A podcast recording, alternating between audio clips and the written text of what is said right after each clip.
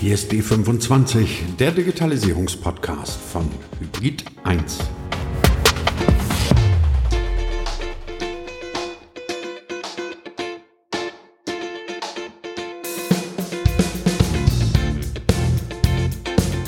Man glaubt es ja kaum, liebe Hörer von D25, wie schnell man in seiner eigenen Bubble festhängt und den Blick nach außen verliert.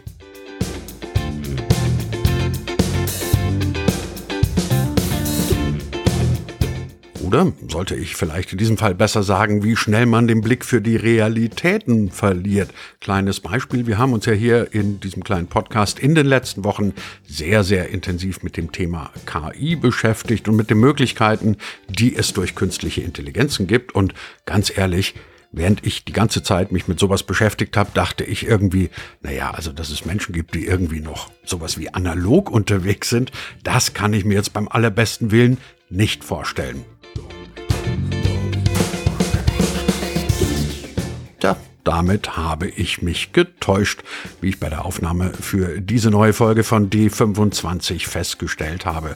Da ging es nämlich um die Frage, wie man seinen Büroalltag, Achtung, nicht mit KI durchstrukturiert, sondern wie man ihn überhaupt von analog nach digital umstellt. Und unseren heutigen Gast, nämlich Finn Globig, Chief Revenue Officer von Wieso Mein Büro, den habe ich dann gefragt, na hör mal, gibt es denn überhaupt irgendeinen Menschen, der sein Büro nicht digitalisiert hat?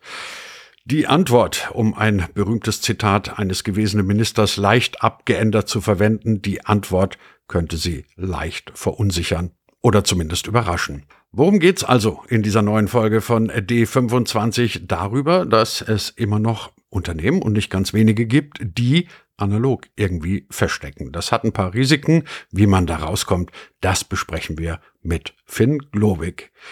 Und wo das Ganze in dieser neuen Folge von D25, dem Digitalisierungspodcast von Hybrid 1.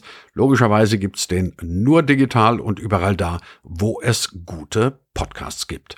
Ich bin Christian Jakobetz und ich wünsche spannende 20 Minuten. Finn, am Anfang dieses, dieser neuen Folge von D25 erstmal eine vermutlich eher rhetorische Frage. Gibt es überhaupt noch irgendeinen Menschen auf dieser Welt oder sagen wir zumindest in Deutschland, der seine klassischen Bürotätigkeiten, also Büroorganisation, Buchhaltung etc., der das überhaupt noch analog macht? Ja, hallo Christian, danke. Schön, dass ich hier sein darf.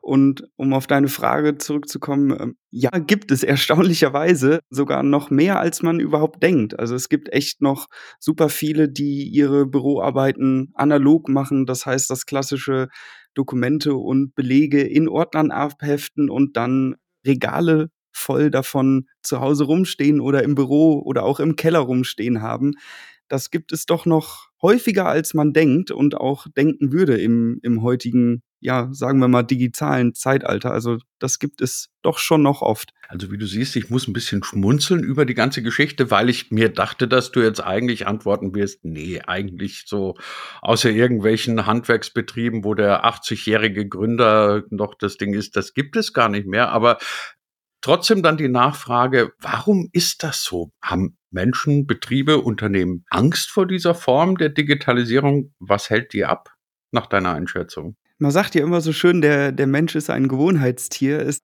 durchaus die Macht der Gewohnheit. Es läuft ja alles. Warum sollte ich was ändern, wenn es läuft?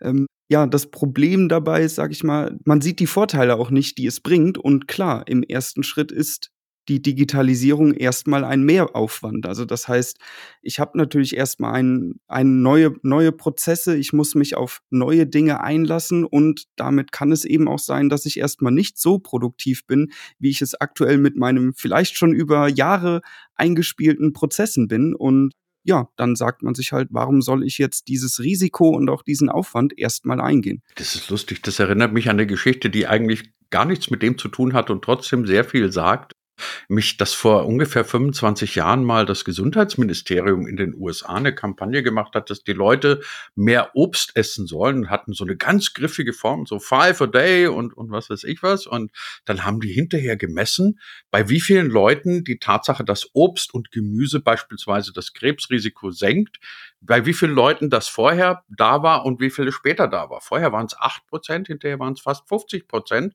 Und weißt du, wie viele Leute ihr Verhalten dann tatsächlich umgestellt haben? Fast niemand. Also die Leute wussten, es wäre eigentlich gesund und gut, sich anders zu ernähren, aber sie haben es dann trotzdem nicht gemacht. So erinnert mich ein bisschen daran, was du jetzt gerade erzählst, aber wir versuchen jetzt mal trotzdem, warum sollten die Leute das dennoch machen, auch wenn es gerade so schön bequem ist, um analog weiterzuleben?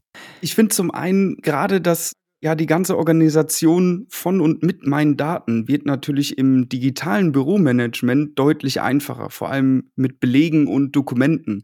Beim analogen Büromanagement, wie ich ja eben schon gesagt habe, habe ich eben meine klassischen Regale voll mit meinen Ordnern.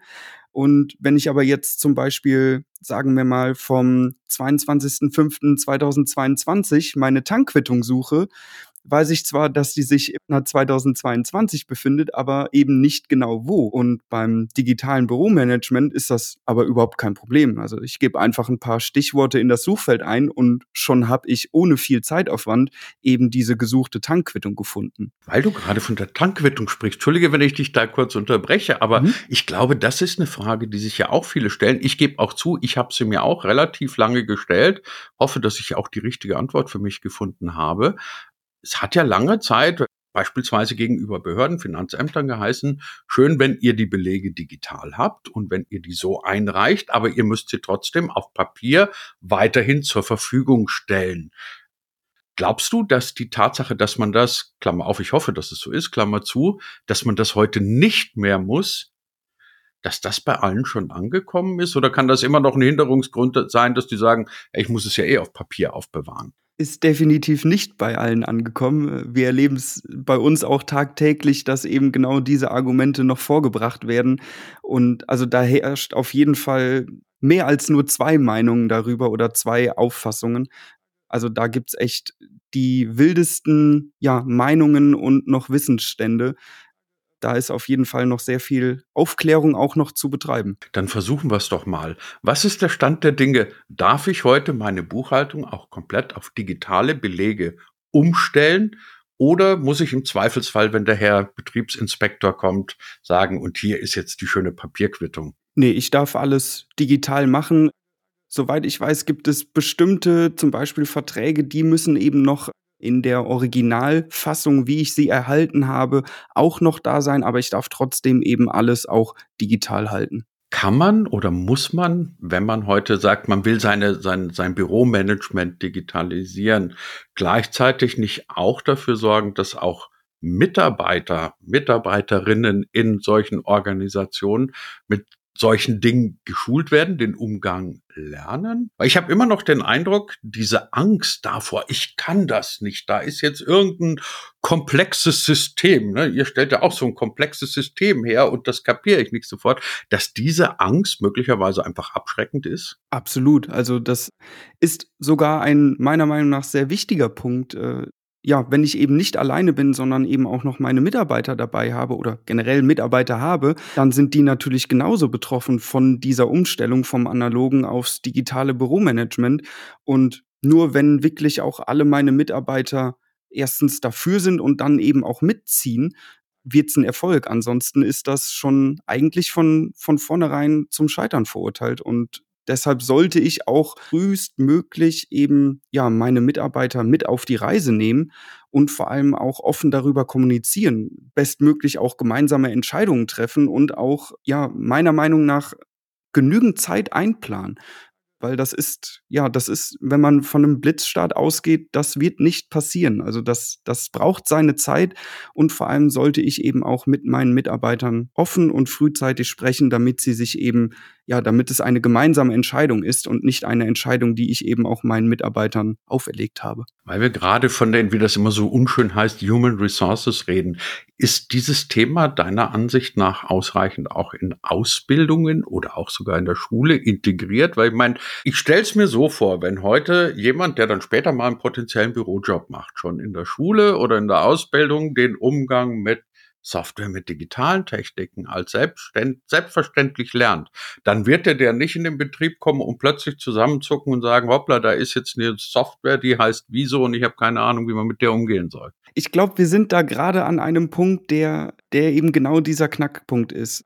Die die junge Generation, die wächst eben schon vollständig digital auf. Also, wenn ich wenn ich sehe, was zum Beispiel auch, ja, meine Cousinen und Cousins, die die jünger sind als ich, was die wie die schon Handys, Tablets und alles Mögliche bedienen, das ist für die das haben die mit in die Wiege gelegt bekommen. Und im Moment haben wir halt noch diesen ja, diese Generation, die nicht digital aufgewachsen ist, es aber jetzt nach und nach schon fast muss, weil wir eben digital voranschreiten. Und genau das ist eben, ich, es ist, ich habe es nicht von Anfang an gelernt, ich bin aber jetzt, je nachdem, in welchem Beruf ich bin und auch in welchem Unternehmen ich bin, ja, mitunter dazu gezwungen, sag ich mal, eben dieses digitale Arbeiten zu lernen. Und genau das ist eben ja, ich habe es nicht von Anfang an gelernt. Irgendwas in mir sträubt sich vielleicht noch. Ich komme ja auch analog gut zurecht, aber ja, das digitale Zeitalter schreitet voran. Lass uns mal eine kleine Definition von dem Begriff machen, über den wir jetzt hier die ganze Zeit reden, nämlich digitales Büromanagement. Was gehört denn aus deiner Sicht zum digitalen Büromanagement alles dazu? Weil ich fürchte, ich habe bis jetzt meine Fragen eher so gestellt, als ginge es nur um die Buchhaltung, aber es ist ja wahrscheinlich doch einiges mehr das kann einiges mehr sein, sagen wir es mal so. Ich meine, Digitalisierung hat ja jetzt keinen, ja, keinen definierten Rahmen, den man, den man abgesteckt hat. Es gibt natürlich ganz viele verschiedene Bereiche, wo Digitalisierung im Büroalltag oder im Büromanagement stattfinden kann. Das kann klar einerseits bei der Buchhaltung stattfinden, das kann aber auch nachher bei Personalmanagement, das heißt, meine An- und Abwesenheitszeiten kann ich natürlich auch komplett digital erfassen. Auch dafür gibt's unzählige Softwareanbieter für. Mein mein Belegmanagement und mein Dokumentenmanagement kann ich nachher auch digital machen. Ich kann auch nachher mein Inventar wenn ich eben Software an Mitarbeiter gebe, digital machen. Also das heißt, da gibt es ganz viele verschiedene Anwendungsbereiche. Hast du irgendeine Idee? Also ich weiß, das ist natürlich jetzt der Blick in die Glaskugel und der ist immer ein bisschen schwierig, aber wann wir diesen merkwürdigen Hybridzustand verlassen, in dem die einen schon voll automatisiert ihre, ihre Büros digital managen und die anderen, die immer noch mit Locher und Leitsordner durch die Gegend rennen? Ja, ich finde die Frage pauschal schwer zu beantworten, weil es natürlich auch sehr abhängig von der Branche ist. Also das heißt, ähm, ja, ein Softwarehaus oder Entwickler, die sind natürlich schon von Grund aus eben aufgrund ihres Berufes deutlich digital affiner. Und ein Handwerker, sagen wir mal ein Maurer, ähm, der ist natürlich eher draußen unterwegs und da ist dann zum Beispiel die Buchhaltung ja eher der das lästige Thema und da mache ich, da bin ich weniger gewillt und auch weniger in Kontakt eben mit diesem ganzen Digitalen. Von daher jetzt da ein Ja zu sagen, ist natürlich immer schwierig. Ich persönlich würde aber jedem raten, so schnell wie möglich, weil der Wandel wird kommen und wenn man dann nachher zu spät ist und es eben zum Beispiel auch nur noch digitale Rechnungen oder sonst was akzeptiert werden und man dann gezwungen ist, dann ist es immer das Unschönste. Also dann lieber umsteigen, wenn man noch die Wahl hat und eben auch noch die Zeit, als wenn man später gezwungen ist, umzusteigen. Das ist nie die schönste der Alternativen. Ich rede immer sehr ungern vom Problem, deswegen nennen wir es jetzt mal Herausforderungen. Wenn man also wirklich dann irgendwann an dem Punkt steht und sagt, okay, jetzt werden wir, jetzt haben wir den Point of No Return erreicht, wir werden umstellen auf Digitalisierung. Welche potenziellen Herausforderungen stehen denn dann für diejenigen an, die es machen müssen, hm. so typischerweise? Hast du da Erfahrungswerte? Ja, wir können auch mit einem ganz typischen Klassiker anfangen, den man erstmal nicht unbedingt oder unmittelbar mit dem digitalen Büromanagement verbindet. Das ist eine stabile Internetverbindung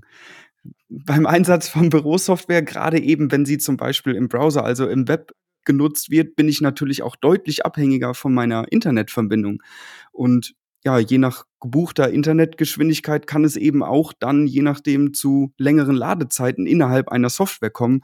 Und das beeinträchtigt dann natürlich erstens mein Nutzererlebnis und eben auch die Effektivität meiner Mitarbeiter, ähm, was sich aber in der Regel recht schnell ja recht schnell regeln lässt, wenn ich einmal mit meinem Internetanbieter ja rede und da eben kurz checke, ob meine Bandbreite ausreichend ist. Ansonsten kann ich die ja auch recht einfach hoch, äh, hochstufen lassen. Jetzt macht ihr quasi Software as a Service.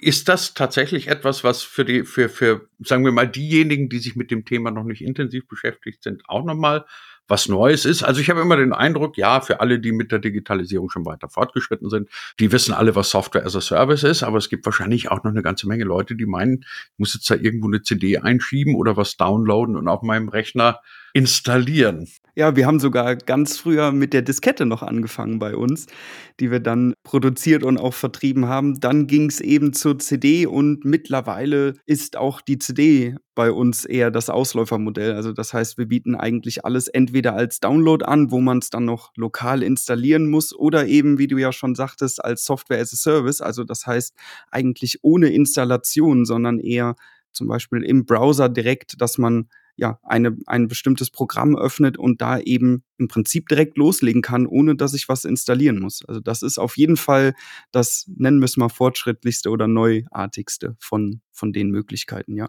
Weil wir nochmal bei den Herausforderungen sind. Also angenommen, er hat jetzt seine Internetgeschwindigkeit so eingestellt, dass alles funktioniert. Er weiß, was Software as a Service ist oder hat sich dann doch irgendwie lokal installiert. Anyway, hat er dann das Schlimmste hinter sich oder steht, stehen dann noch mehr Umstrukturierungen und Umbrüche an? Ich würde mal sagen, das, das Schlimmste noch nicht hinter sich. Er hat sich zumindest schon mal gut darauf vorbereitet im Sinne von, ich kann auch das nutzen, was ich hier vorhabe. Wir hatten ja eben schon mal kurz drüber gesprochen. Klar, der Umstieg auf ein digitales Büromanagement bedeutet natürlich auch, dass ich in der Anfangsphase erstmal einen Invest habe, bevor ich überhaupt die, ja, die Vorteile von dem digitalen Büromanagement sehe. Also das heißt, ich habe erstmal einen Aufwand, den ich zu leisten habe. Und dann kann es eben auch sein, dass ich in der, in der Übergangszeit nicht so produktiv bin, wie es, wie es davor war. Und da sollte man auf jeden Fall die richtige Erwartungshaltung haben und eben auch, wie wir eben auch schon mal gesagt haben, die Mitarbeiter frühzeitig mit einbeziehen. Weil ansonsten, ja, wenn ich nicht als Team zusammen hinter dem Projekt stehe, dann wird es mit dem Erfolg dieses Umschwungs schwierig. Beim Analogen habe ich natürlich schon meine Prozesse, die ich ja, die sich so über die Jahre eingespielt haben. Ich muss aber auch darauf gefasst sein, dass ich meine bisherigen Prozesse vielleicht im Digitalen nicht mehr eins zu eins abbilden kann. Ich persönlich würde das aber eher als Chance sehen. Also das heißt auch da nochmal sich wirklich bewusst diese Zeit nehmen und auch bewusst hinterfragen, ob meine bisherigen Prozesse denn wirklich noch so passend sind oder ob ich jetzt auch diese Chance nutze, um eben effizientere Prozesse dann zu verwirklichen. Bringen wir mal von der Vergangenheit über die Gegenwart ein bisschen in die Zukunft. Die ganze Welt redet momentan von KI und ich habe tatsächlich auch hier in diesem Podcast in den letzten 130 Folgen zweimal mit Leuten gesprochen, die gesagt haben, Buchhaltung, die klassische Buchhaltung wird künftig etwas sein, was nicht mehr zwingend von Menschen gemacht werden muss. Zumindest nicht im Sinne von, der sitzt dann da und tippt ein Reisekosten oder was weiß ich was, sondern du legst einen Beleg vor und dieser Beleg wird dann von irgendeiner KI analysiert, auseinandergenommen, dem richtigen, was weiß ich, beinahe hätte ich gesagt Schaltkreis, aber das sind ja dann eher Kontenkreise, dem richtigen Kontenkreis zugeordnet wird, der richtigen Kostenstelle zugeordnet etc. Jetzt hat ja KI, gerade generative KI, in den letzten sieben, acht Monaten wahnsinnige Sprünge gemacht. Hältst du es für vorstellbar oder ist es vielleicht schon so weit, dass ihr dann auch mal sagt, eigentlich brauchen wir Leute, die sich mit der Software ganz gut auskennen, aber nicht mehr den klassischen er tippt eine Information ein, die eine Software auch auslesen kann. Definitiv, und das ist auch heute schon so. Also was du ja auch eben angesprochen hast, zum Beispiel das Auslesen von digitalen Dokumenten oder Belegen, nennt man ja auch OCR-Erkennung, also das heißt die optische Zeichenerkennung, haben wir auch schon bei uns in der Software. Also das heißt, ich lade einen Beleg hoch und im Hintergrund läuft eben unsere KI darüber und erfasst die Daten, die auf dem Dokument sind. Das heißt, ich muss gar nicht mehr, ja, der Empfänger der Rechnung, der Betrag der Rechnung, den muss ich gar nicht mehr in mühseliger Tipparbeit die eben auch fehleranfällig ist, abtippen, sondern das Programm erkennt es automatisch und dann eben noch der nächste Schritt. Sie erkennt es nicht nur, sondern sie interpretiert es eben auch. Das heißt,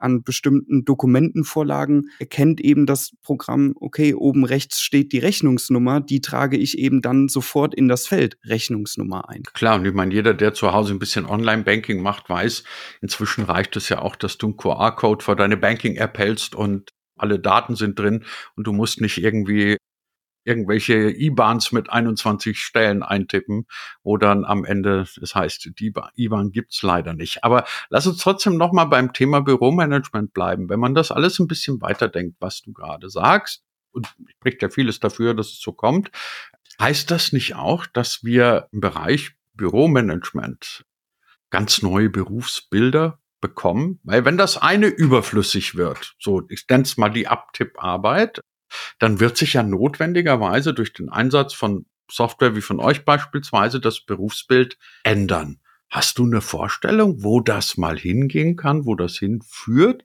Oder ist möglicherweise der Mensch da mal ganz überflüssig und das ist komplett automatisiert? Ja, würde ich, würde ich weniger so sagen. Also klar, ähm, eine KI kann auch nicht alles von uns ersetzen. Das ist definitiv so.